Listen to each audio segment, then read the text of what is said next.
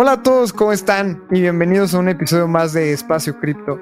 Y en este episodio salimos muy emocionados porque nuestra invitada tiene una energía bien agradable, viene a contarnos acerca de educación, de todo lo que está pasando en Argentina, sobre, hablamos sobre Layer Ones, hablamos sobre investigación en cripto. Ella es Evangelina Rodríguez, trabaja en Blockchain Academy Chile, DeFi Labs y escribe en Being Crypto. Abraham, ¿cómo viste este episodio? Lo disfruté muchísimo. Evangelina es una de esas personas que simplemente tiene como un brillo natural que lo puedes sentir hasta grabando desde ella que está en España y nosotros en diferentes lados de la República Mexicana. Así que fue un episodio súper divertido. Una de las cosas que más me gusta es hablar con gente que tiene como una noción muy amplia del mundo cripto nosotros pudimos hablar con Evangelina de lo que decías, de Layer Ones, de Parachains, al final nos quedamos hablando de DAOs, luego estuvimos hablando de cómo hacer contenido, de comunidad. Creo que es muy importante siempre entender también las perspectivas de otros países, ¿sabes? Nos cuenta de primera mano cómo fue esos controles cambiarios en 2001, que a partir de ahí Argentina está en una crisis económica brutal.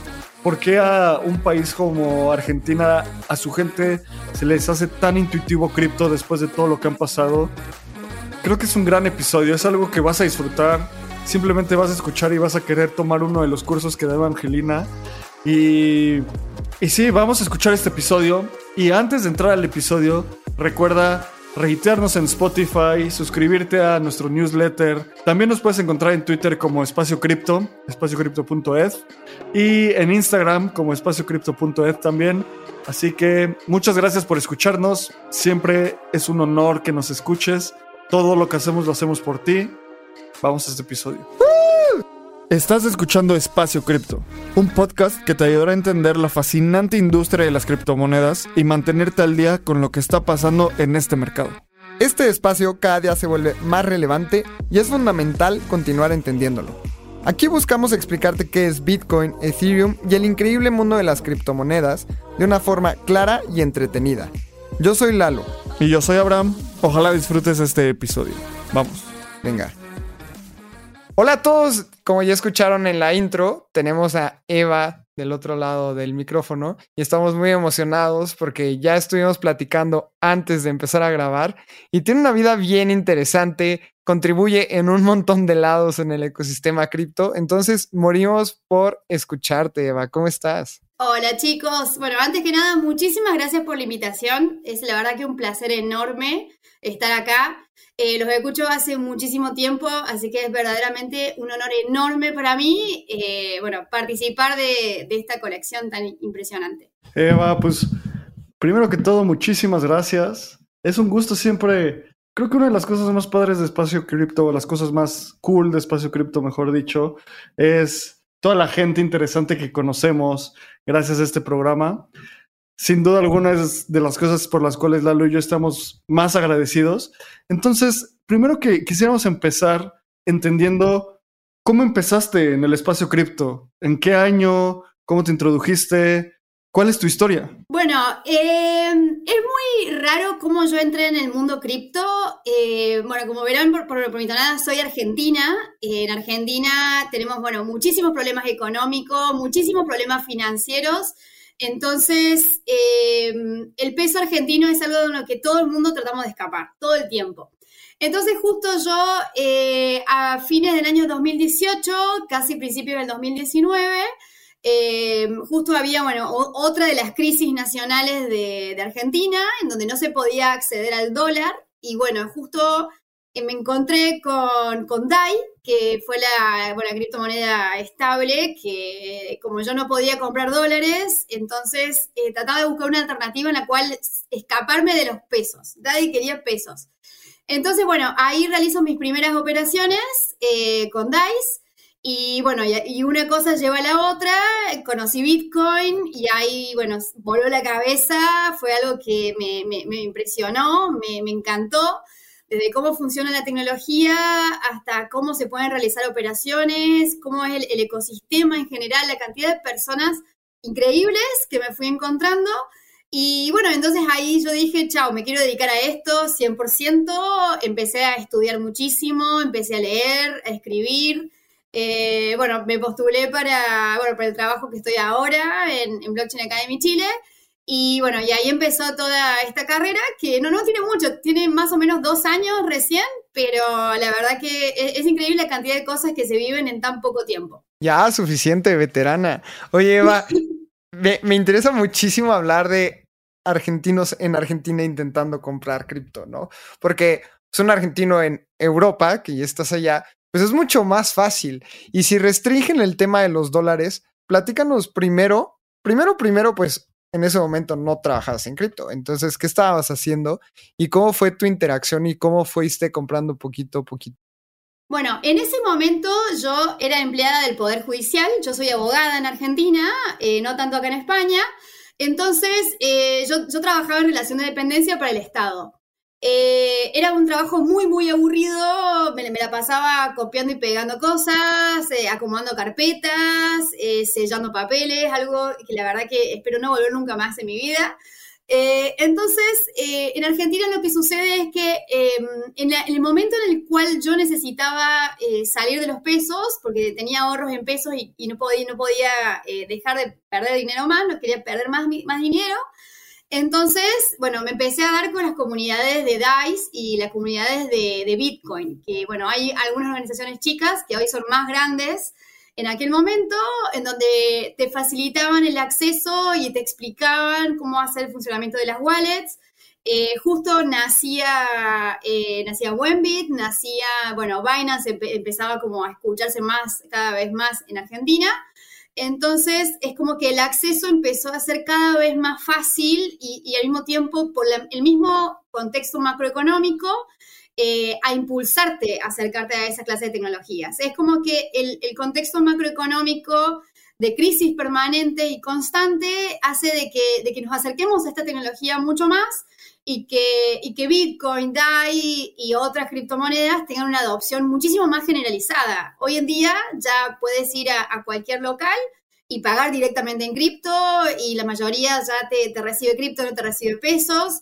Entonces es como un poco te acompaña toda, todos los problemas que, que hay eh, en un nivel generalizado. Ok, eso, eso está bien interesante porque ya después de que pasas, bueno, nos contaste varias cosas, que tu trabajo era aburridísimo, pero también que eres abogada. Y ya, te, ya tuvimos también aquí a Lorena Fabris, que también es argentina, es abogada, y tiene una facilidad de expresión muy parecida a la tuya. Entonces, de repente la gente dice, no, ¿cómo me voy a dedicar al espacio cripto si estudié derecho?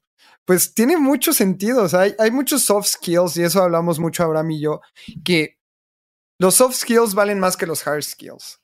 Y cuando tienes disposición, cuando sabes escribir bien, un tema de comunicación, el interés, los hard skills los aprendes y eso los vas a tener que estar actualizando. Entonces es, muy interesante ese perfil. Además, algo bien interesante es que cripto es una evolución para muchas carreras, ¿sabes? Y muchas carreras que mucha gente puede parecer que no son intuitivas, pero por algo los contratos inteligentes se llaman contratos inteligentes y los abogados básicamente viven de hacer contratos y mediar disputas entre contratos y juicios y ya sabes. Entonces, hay una evolución muy natural en todo este, en lo que cripto va a implementar y va a traer a la sociedad.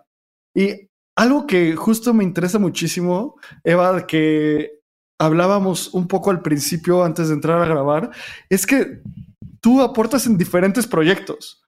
Aportas en Blockchain Academy Chile, DeFi Labs, Being Crypto, muchísimos diferentes trabajos, como creo que muchos en cripto, Lalo, cada vez que hablo con él contribuye a un DAO diferente, entonces un día de estos va a acabar en el hospital, pero tú nos puedes contar cómo es esto de los proyectos a los cuales contribuyes, qué haces en cada uno, cómo llegaste a ellos. Sí, totalmente. Bueno, Lore es una genia dentro de todo el ecosistema cripto, es una de las mujeres que más admiro en Argentina y la verdad es que muchísimas gracias por la comparación, es una persona digna de, admirar y la verdad hay que seguir porque su, aporte es maravilloso y la, verdad es que como abogada también es brillante, entonces eh, e, es enorme, enorme. Y después, bueno, en los diferentes proyectos en los que estoy, bueno, todo se ha dado de forma gradual. Eh, primero, bueno, yo empecé como Program Manager en Blockchain Academy Chile, que ahora, bueno, es mi trabajo actual donde más me gusta estar, porque estoy en contacto con todo lo que es el contenido, la educación. Eh, yo leo muchísimo, entonces me permite, junto a Cristóbal, que es, bueno, mi, mi jefe y también es como es un amigo, eh, también construir todos estos espacios educativos y brindar webinars sobre distintos temas para que, para que bueno, que personas que, quieran entrar eh, puedan tener la facilidad que yo tuve en su momento. Yo, a mí nadie entra solo, sino que todos tenemos alguien que nos indica, que nos da una mano, que nos ayuda. Entonces, eh, Blockchain Academy me permite a mí brindar esa mano que, no muchas veces no, no está tan, tan, tan al, servicio de la gente. Entonces, bueno, eh, hace ya un año y medio que estoy ahí, ya casi dos años que estoy ahí, fue mi primer trabajo, entré en junio de 2019 eh, y bueno, ha sido la verdad toda una aventura. Luego, posteriormente, eh, como yo escribo, para mí, porque yo para, digamos, para sintetizar toda digamos, todos los, protocolos de DeFi, todas las ideas que, se encuentran difusas a lo largo, bueno, de, informes, de métricas, eh, bueno, proyectos y demás información que encontramos difusa, yo la ordeno para mí, para estudiarla, eh, para ver en dónde puedo invertir. Y bueno, y esa, y esa gimnasia me, ha llevado a, digamos, a, que la, gente de Bain Crypto me contacte y me pregunte y me diga, estamos buscando escritores en español, em, vimos que trabajas para, para Blockchain Academy Chile, necesitamos a ver qué te interesa y, si querés ser escritora freelance. Bueno, les dije que, sí, que me encantaría. Entonces, eh, siempre que veo algo que sea interesante para la comunidad o alguna noticia, como por ejemplo hoy que salió eh, el, bueno, la, actualización APM 559 de Polygon, entonces escribí al respecto una, una nota simple, pero eh, técnica para que se pudiese entender.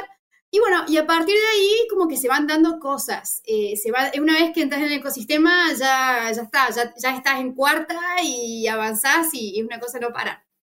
Y luego eh, los chicos de DefiLab, que es una, digamos, es una organización española que se encarga de, de, difundir contenido en DeFi, para, bueno, para toda el habla hispana. Eh, organizan diferentes spaces, diferentes eh, charlas, eh, diferentes, bueno, portales informativos. Y me han preguntado si, si puedo acompañarlas en ellos en, en, algunas, en algunos de estos portales. Y es más que nada un trabajo por gusto, por placer, totalmente gratuito, porque me encanta todo lo que es DeFi. Y bueno, y a partir de ahí se, van dando cosas. Pero bueno, obviamente que eh, trato de enfocarme muchísimo en, las cosas que, que, me hagan crecer y al mismo tiempo que hagan crecer el ecosistema, digamos, que, que mi trabajo sea, sea fructífero para, para, la mayor cantidad de gente posible y que bueno, de que la adopción se, se pueda, se pueda realizar, digamos, desde un punto de vista eh, favorable para todas las personas. Sí, creo que ahí tocaste varios temas bien, bien interesantes porque decías, tener un primer punto de contacto y decías, yo quiero ser ese primer punto de contacto para muchas personas. Entonces, te quiero preguntar, ¿qué es lo que más te apasiona de la educación y cómo decidiste dedicarte a este rubro en el ecosistema? Porque justo decía Abraham, no, pues Lalo contribuye un montón de DAOs y pues tengo mi trabajo cripto. Abraham también, eh, pues trabajando en Bitso. Eh, tú decidiste meramente educación. ¿Qué es lo que te lleva a educación y cómo lo haces? Eh, creo que es por, una, un tema de facilidad. Em, tengo, eh, digamos, mucha facilidad para explicar cosas de forma fácil y, al mismo tiempo se me da mucho hablar con la gente. Eh, soy, bastante extrovertida, soy bastante de, de hablar de cosas todo el tiempo. Eh, entonces, como que eh, explicarle a una persona cómo funciona algo se me da de forma natural. Eh, entonces, bueno, es como que es más parte de lo, que, de lo que yo soy. Si otra persona habla, habla contigo acerca de Eva, te dirá que no, tiene una energía tremenda, está siempre hablando, es totalmente inquieta. Entonces, digamos, el ecosistema cripto va al ritmo de, muchos de nosotros que, que tenemos esa energía para compartir y, tanto contenido que, estamos leyendo, todo el tiempo salen cosas nuevas, entonces explicar eso es, parte de, la, adrenalina de decir, mira esto que encontré, está buenísimo, vení que te lo comparto, que te explico. Entonces, eso es algo de que motiva todos los días y, es parte de, la personalidad de muchas personas. Me identifico mucho con lo que estás diciendo, Eva. Sí, sí, sí. Porque yo soy alguien demasiado, bueno, no demasiado, creo que mi energía es buena, pero bastante energético, ¿sabes? Y bastante, creo mucho en las cosas que creo. No es así como que cambio de opinión fácilmente. Obviamente si, si tengo datos y cosas que me ayudan a cambiar de opinión, siempre es mejor. Y justo la gente que nos conoce y nos escucha en Espacio Cripto ya sabe que yo con mi familia, amigos y esposa tengo esta regla de no hablo de cripto a menos que me pregunten, porque si no, brace yourself para mínimo dos horas. Así que ya me preguntaste, ok, siéntate y te voy a explicar por dos horas porque no me voy a callar, ¿no? Entonces, todos tenemos mucho esta pasión que creo que es algo muy natural en la gente desde muy chiquitos. Yo desde chiquito me acuerdo que he sido súper curioso. Era el típico niño que en México le dicen que, que tenía manitas de estómago porque desarmaba todo el control de la televisión, plumas. Me gusta saber cómo funcionan las cosas, simplemente es algo muy natural en mí. Y justo esa pasión por enseñar en cripto lo comparto, ¿sabes? O sea, porque es algo muy natural que creo que todos debemos de tener. Y una de las cosas más importantes es entender cómo se diseña un curso, porque creo que, y sé que esa es mucha de tu, de tu expertise y de en lo que roqueas en cripto, ¿cómo haces para diseñar un buen curso? Para diseñar un buen curso y que se mantenga relevante sin tantas actualizaciones, que obviamente todos los cursos tienen fecha de caducidad, pero ¿cómo es ese proceso? ¿Cómo lo haces? Bueno, la verdad que es un trabajo que no es fácil, no es fácil. Ahí en la, en la academia tenemos, eh, o sea, previamente a que un curso salga al aire, eh, hacemos muchísima investigación, muchísimo research. Eh, investigamos cuáles son los, tópicos más importantes, cuál es el contenido, la fecha de vencimiento, porque obviamente no es lo mismo hablar de una blockchain Layer 1 hoy que hablar una blockchain Layer 1 dentro de un año, que probablemente sea un concepto que esté desactualizado y que tengamos ya otras, otras alternativas de escalabilidad mucho más, más importantes para comunicar que, que una Layer 1. Entonces, eh, el research es muy importante, la base del contenido y, la base teórica y práctica en la cual se va a dar un curso. Posteriormente, bueno, analizamos con Chris eh, y con otra compañera más acerca de cómo va a ser la distribución de los módulos, porque tiene que ir de un nivel de, introducción hacia, hacia avanzado, en donde la introducción no puede ser algo de que el alumno ya sepa, sino que tiene que ser algo novedoso y posteriormente lo avanzado no tiene que ser algo que lo, que lo desconecte totalmente de la realidad, sino que tiene que tener un hilo conductor. Y después vemos que, sea interesante, que realmente le brinde valor y le brinde eh, algo que, que le mejore su calidad de vida en blockchain a la persona que esté adquiriendo el curso. Entonces, tenemos diferentes aristas para entender.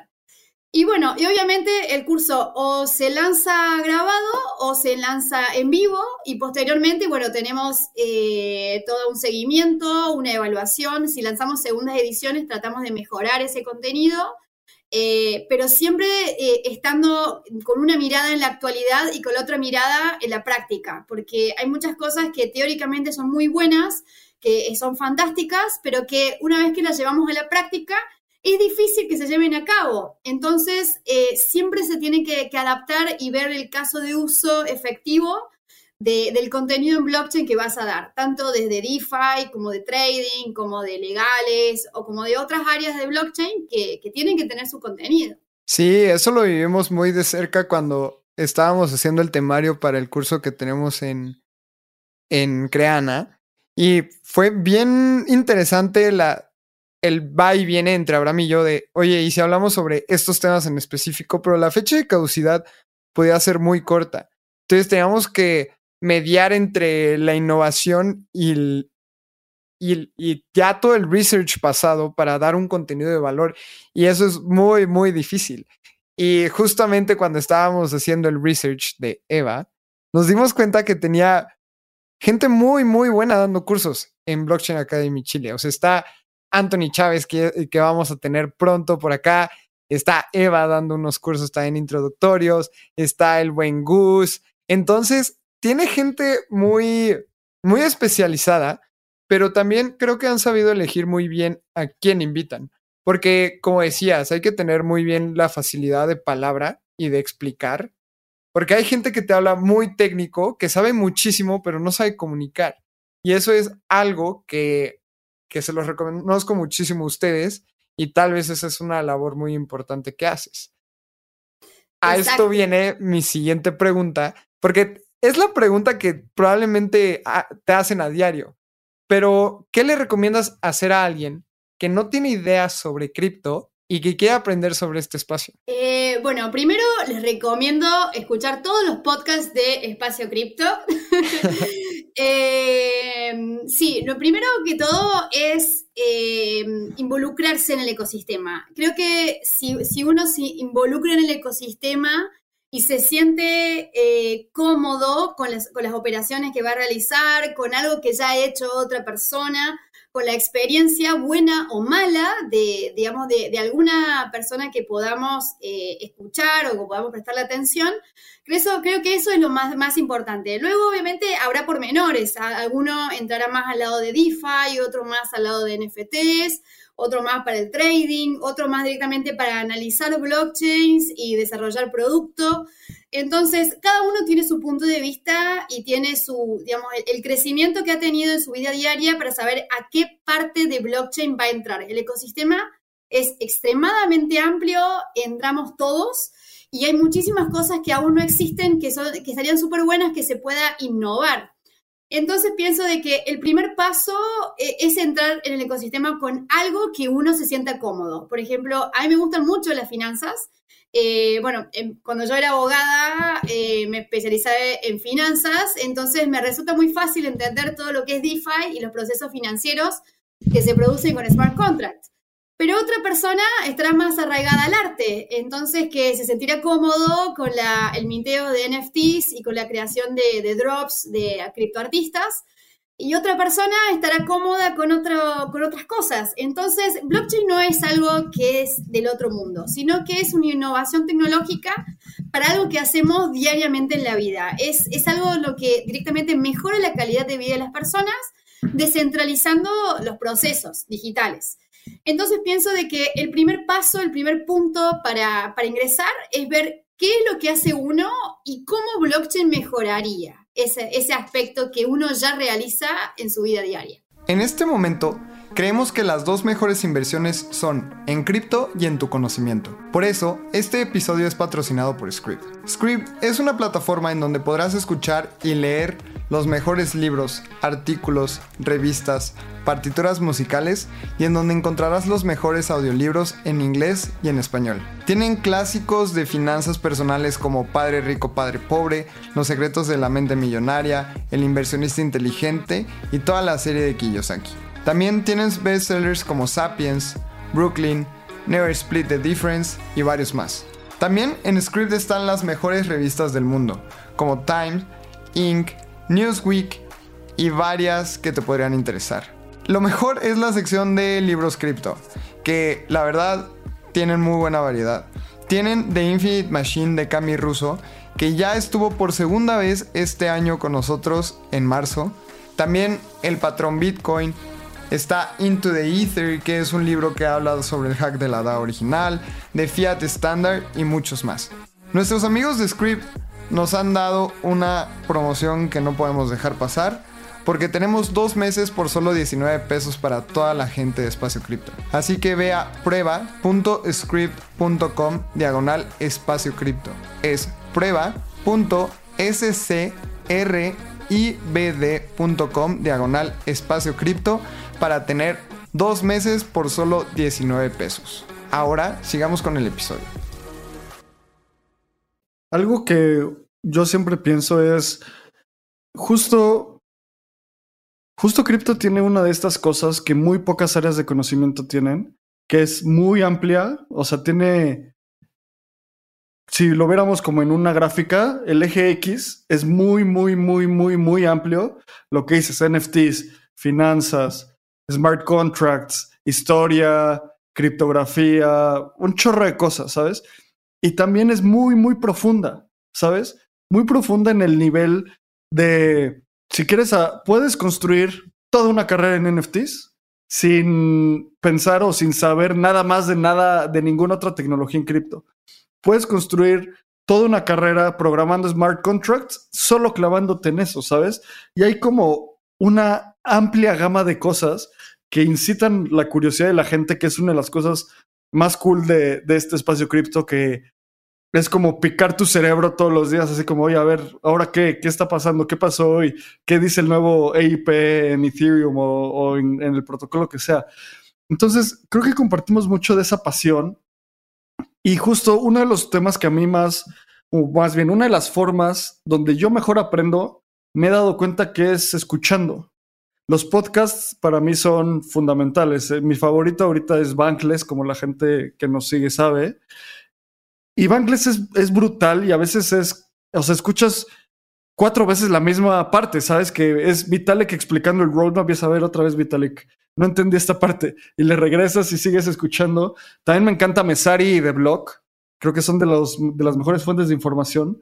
Tú, cuando realizas tus investigaciones para los cursos, ¿Qué fuentes utilizas? Bueno, es súper importante la fuente, súper importante. Primero, antes que nada, eh, dependiendo del área que realicemos el curso, por ejemplo, basándome en el mío, que yo realizo un curso de DeFi, que bueno, vamos, vamos, estamos viendo ahora si, si le damos un paso intermedio avanzado y subimos de nivel con los chicos que ya hicieron el curso básico.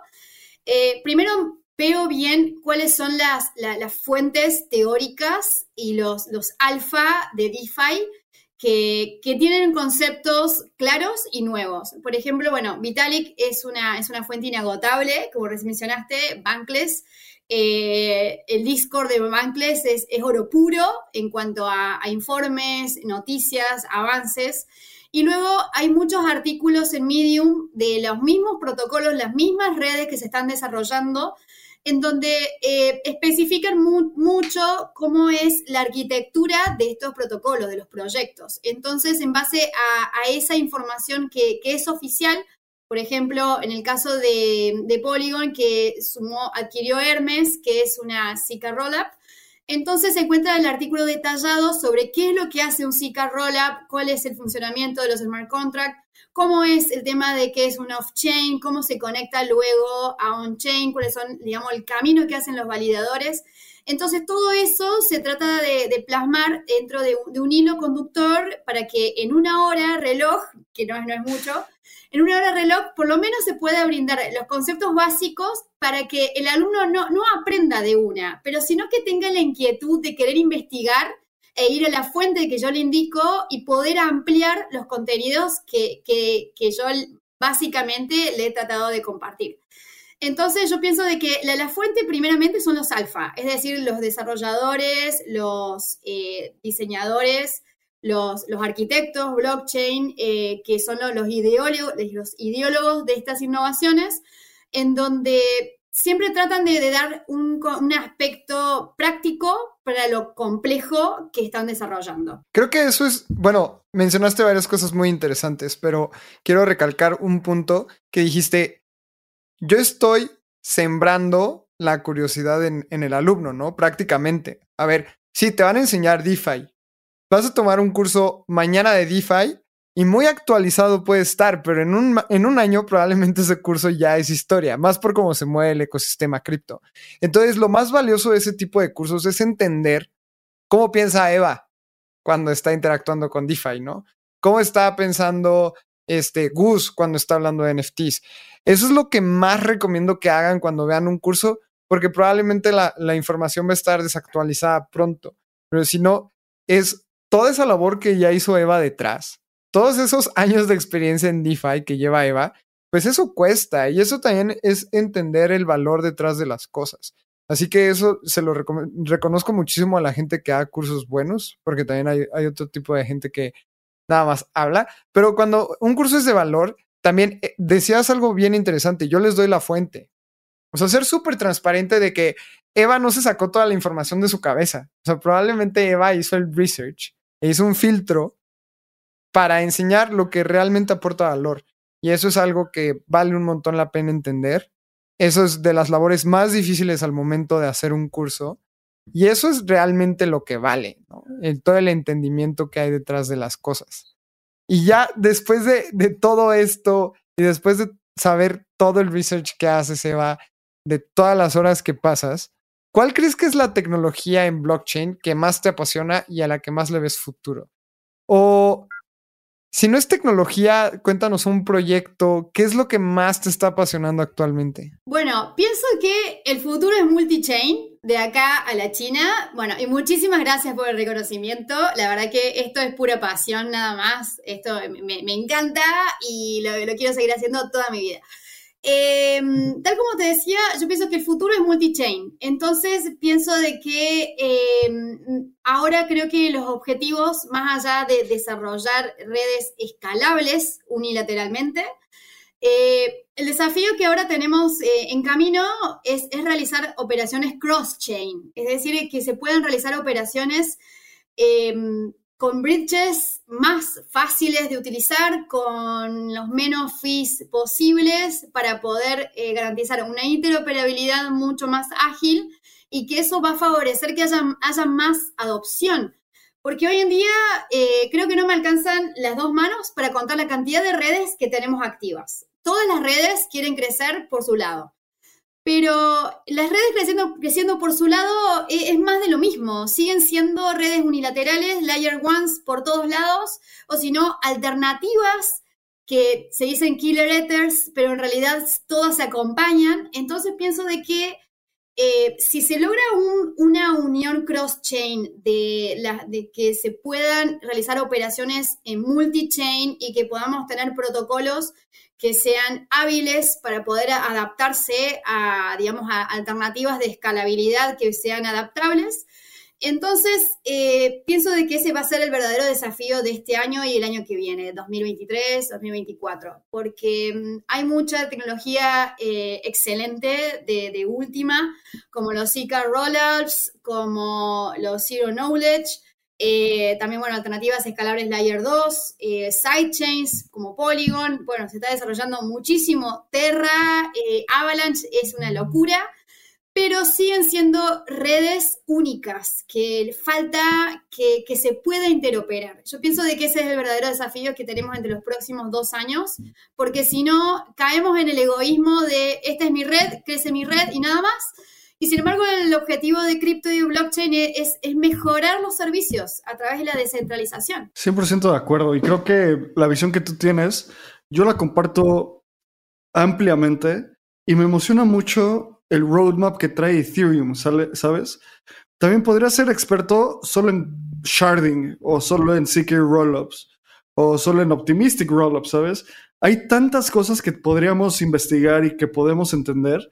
Una de las cosas que a mí me hace más bullish en, el mundo cripto es que hay mucho esta narrativa de Ethereum killers y Ethereum killers y todo esto, pero en realidad no sé tú cómo lo veas, pero yo creo que la comunidad de Ethereum es de las comunidades que tiene más potencial porque hoy en día está optimizando por la descentralización, cuando otras cadenas están optimizando por, pues, por velocidad. Y en el momento que logras y optimizas por descentralización, básicamente ya vas a ir ganando porque hay muchas, eh, hay muchos layer ones que están diciendo, ok, Ethereum está optimizando por descentralización y sacrificando escalabilidad. Nosotros vamos a, sacrificar descentralización y optimizar por escalabilidad y luego resolveremos la descentralización. Yo no creo que eso vaya a funcionar porque hay incentivos perversos ahí que no van a lograr hacer ese desprendimiento de la centralización. Y también Ethereum tiene una de las comunidades más grandes, aunque es carísimo transaccionar en Ethereum y cada vez que quiero comprar un NFT me duele el codo, pero pues básicamente es donde lo tienes que hacer. Sí, ¿no? Sí, hay, hay un tema bien interesante y lo he estado pensando mucho, el tema de la centralización y descentralización.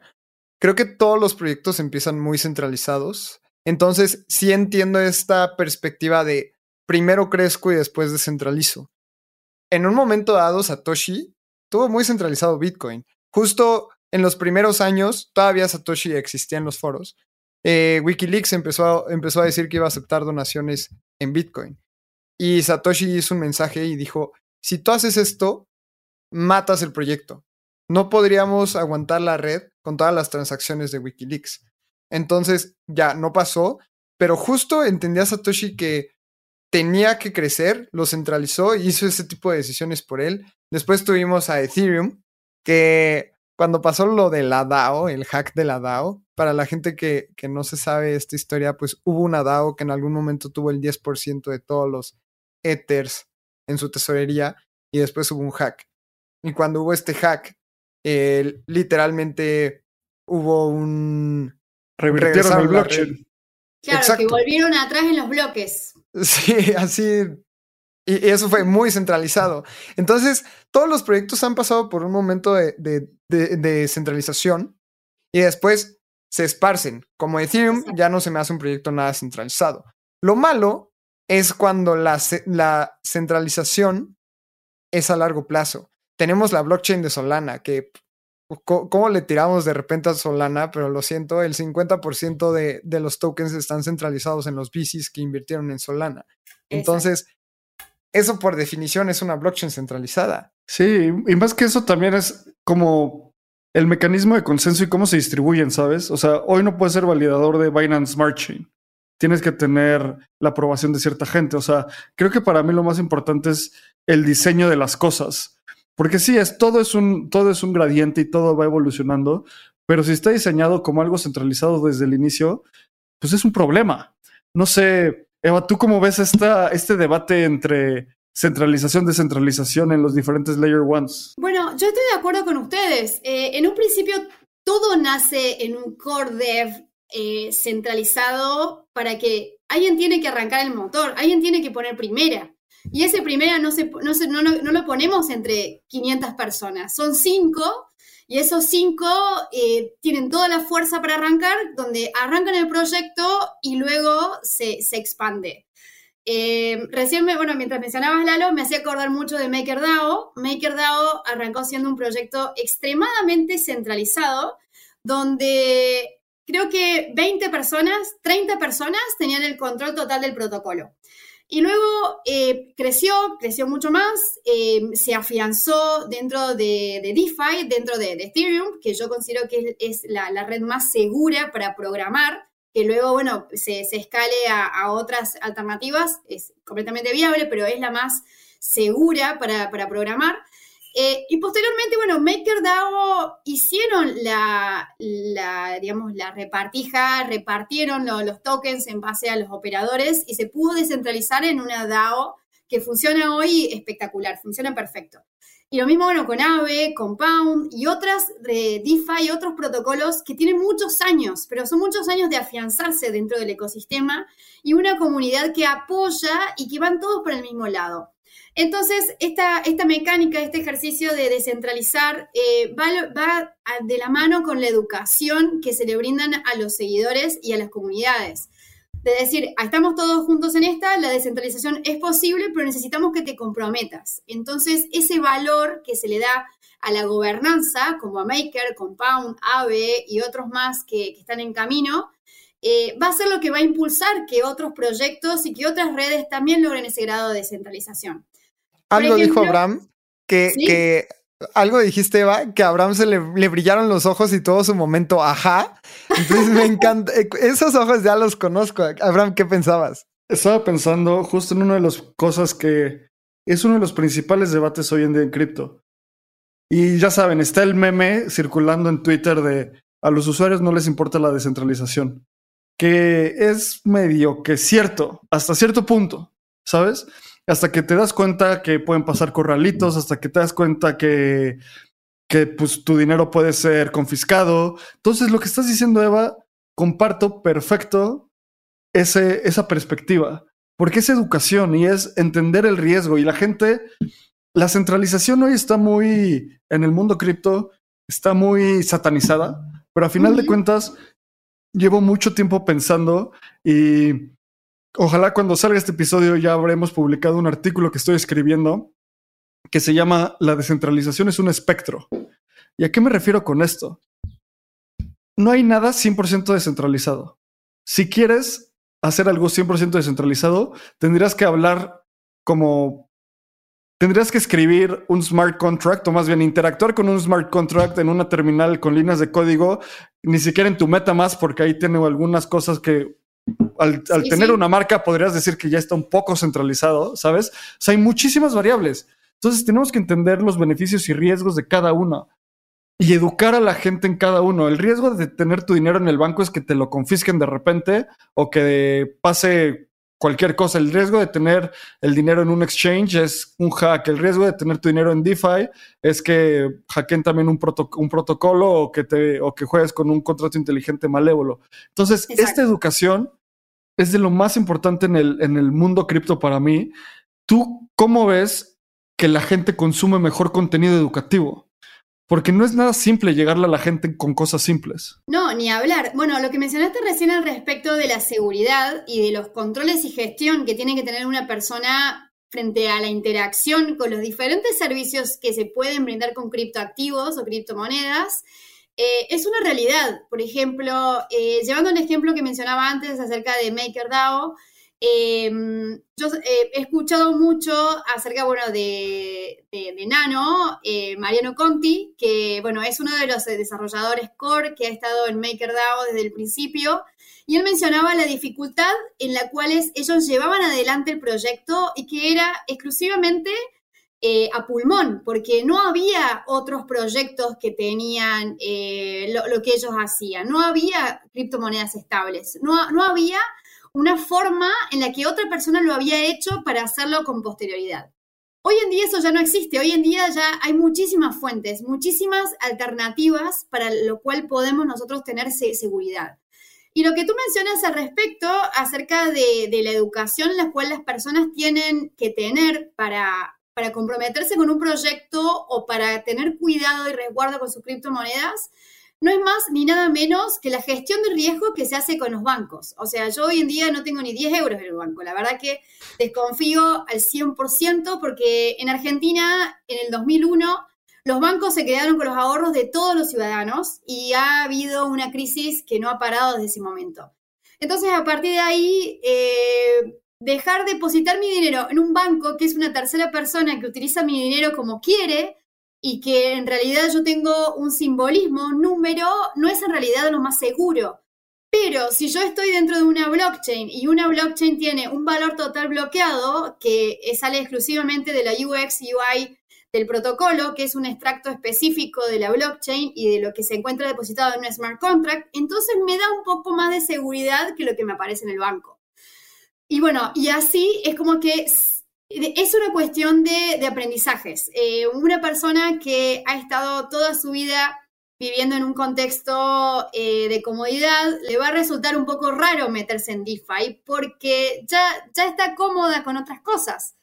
Pero una persona con, de Latinoamérica, como yo, Argentina, eh, DeFi es un paraíso para mí, porque no tengo control de los bancos, mi, dinero es mi dinero, eh, yo entiendo sobre los protocolos y trato de investigar y profundizar.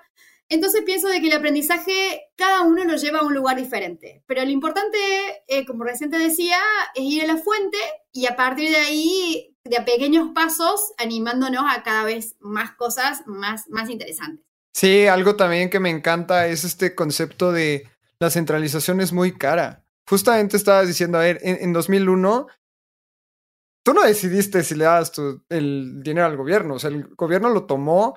Hemos tenido muchos ejemplos de centralización muy, muy costosa y lo podemos ver en el banco. En México, los CETES, si tú vas a CETES Directo, que es una manera de invertir en bonos de la tesorería, vas a cetesdirecto.com y puedes invertir tu dinero tú y te da un rendimiento del 6.5, que es un asco, ¿no? Pero si tú vas al banco e inviertes en el mismo instrumento, la centralización es tan cara por tener un eh, customer support, por tener a alguien enfrente que te diga buenos días, que te da 5% sobre el mismo instrumento. Y ahora, si vas a DeFi, que es completamente centralizado, no hay un customer support, eh, no hay nadie que te diga si lo estás haciendo bien o mal, pues te va a dar un rendimiento del 14% en stablecoins, ¿no? Entonces, es un tema bien interesante de informarte. Y siempre que, inviertan en, lugares centralizados, piensen que hay un costo. Y eso es lo que justamente estoy escribiendo, que ya se publicó. Eh, es eso. CETES, mejor invierte en un pool de liquidez al 14% anual en Polygon y te enseño cómo hacerlo. Y el tema es la educación y esa es la clave. Creo que los tres que estamos aquí lo tenemos muy claro y por eso hacemos lo que hacemos. Justo me encanta la frase Trusted third parties are security holes. Los, ¿cómo se dice trusted third parties? Eh, los, terceros intermediarios. Ajá. Lo, a ver, va. En, es la traducción de el tercero, que es un intermediario, es un hoyo de seguridad. ¿Por qué? Porque confías en el otro y confías en qué tanto puedes confiar en alguien. Todo está bien hasta que no está bien. Confías en el banco hasta que no puedes confiar en el banco. No te preguntas qué es el dinero hasta que deja de funcionar el dinero. Creo que Justo. eso es de lo más interesante. Y, lo hemos visto mucho y este ejemplo siempre lo doy, así que si ya escuchaste todos los episodios, pues ahí te otra vez. Cuando pasó este tema de que las tropas de Estados Unidos se, se retiraron de Afganistán, la gente corría al banco a sacar su dinero para salir del país. Y tuvieras mucho dinero, así, así fueras millonario, o no tuvieras un peso o lo que fuera en el banco, no lo podías sacar. Los bancos estaban cerrados. Eh, los cajeros no servían, ya habían sido saqueados. Así que realmente cuestionate si está centralizado tu dinero custodiado por alguien más, pues no es tu dinero. Y ese es un tema también súper. 2001. Eso fue lo que pasó en. Lo que, el ejemplo que mencionaste recién fue exactamente eso lo que pasó en Argentina 2001. No había dinero en los bancos. Directamente tus ahorros en dólares te, dijeron. Bueno, chicos, eh, ahora tus ahorros en dólares, el equivalente en pesos. Y vos no querías pesos. Y nos decían, lo siento, no hay otra. Y ya está. Hasta luego, seguridad y ahí, bueno, muchísima gente eh, empezó a, dudar de todo el sistema bancario, todo el sistema financiero. Y bueno, ya creo que el clic definitivo fue la, bueno, la crisis del 2008, donde, bueno, nació Bitcoin y, bueno, muchos de nosotros encontramos esa, esa alternativa, esa, esa verdadera alternativa que escapa a las finanzas tradicionales. Sin duda alguna. Gran conclusión. Creo que es podríamos estar los tres hablando de esto por horas, horas y horas y horas y horas, porque compartimos esta pasión y esta curiosidad y esta, esta necesidad de cuestionar el status quo, que es, ya sí, suena muy trillado, todo el mundo lo dice, pero genuinamente lo hacemos. Así que, Eva, muchísimas gracias por venir al episodio. Ha sido uno de los episodios que he disfrutado más. Aprecio muchísimo tu elocuencia y facilidad de hablar Creo que eres de las invitadas que mejor ha tenido eso, así que muchas gracias. Sin duda alguna, este es el inicio de una larga amistad y relación entre Espacio Cripto y Eva. Así que, Eva, ¿dónde te podemos encontrar? ¿Dónde la gente te puede seguir? Pero claro que sí, querido Abraham, será un placer enorme. Y aparte, bueno, tengo que ir a visitar a México, que la verdad es que estuve en México en 2017 y me encantó. O sea, bueno, conocí Playa del Carmen nada más, así que tengo que conocer otros espacios de México. Eh, y bueno, a mí yo estoy básicamente en Twitter. Eh, tengo, bueno, mi, Instagram es más personal, estoy publicando fotos de comida, que no es nada interesante. Eh, pero pueden buscarme Eva Rodríguez Machado, Eva Rodríguez M en, en Twitter. Directamente, bueno, me pueden hablar ahí, hacerme preguntas, tirarme spam. Em, y nada más, chicos. La verdad que muy agradecida de la invitación. Eh, es un enorme placer para mí acompañarlos en, este, en este programa. Y la verdad es que, bueno, me, gusta muchísimo lo que hacen, así que sigan para adelante porque, bueno, soy fan y los escucho. La verdad, siempre sale un episodio, lo trato de escuchar al toque. Así que muchas gracias. Muchísimas gracias por esas palabras, Eva, pero no te puedo decir sin antes la, la, pregunta que ya sabes que siempre le hacemos a todos nuestros invitados. sí. Entonces, Dinos, si tuvieras a Satoshi enfrente, ¿qué le dirías? Eh, yo creo que le diría solamente gracias. Creo que le diría gracias, nada más y nada menos, porque la verdad que abrió una puerta eh, enorme, nos, nos, nos, abrió los ojos a, todos nosotros, a muchas personas que, bueno, que yo, si no fuese por Satoshi, probablemente yo seguiría sellando papeles en ese trabajo aburrido que, que tenía en Argentina y no estaría en México charlando con ustedes, conociendo gente nueva, eh, yendo a muchos eventos. Entonces pienso que solamente le diría muchas gracias por, por tanto. y, la verdad que eh, no sabría qué más decirle, chicos. si, no fuera por Satoshi, probablemente yo estaría vendiendo setes, así que también muchísimas gracias. Claro. Pues muchas gracias por venir. Gracias por darte el tiempo a hablar de cripto. Sin duda alguna vamos a seguir en, en contacto. Tú que nos escuchas, muchas gracias por escucharnos. Recuerda darnos follow en arroba abramcr, arroba lalocripto. Suscríbete a nuestro Telegram. Síguenos en Instagram. Viene, suscríbete a nuestro newsletter. Vienen cosas, vienen muchas cosas que vamos a hacer. Así que Espacio Cripto sigue creciendo y nos vemos en el siguiente episodio. Muchas gracias. Gracias.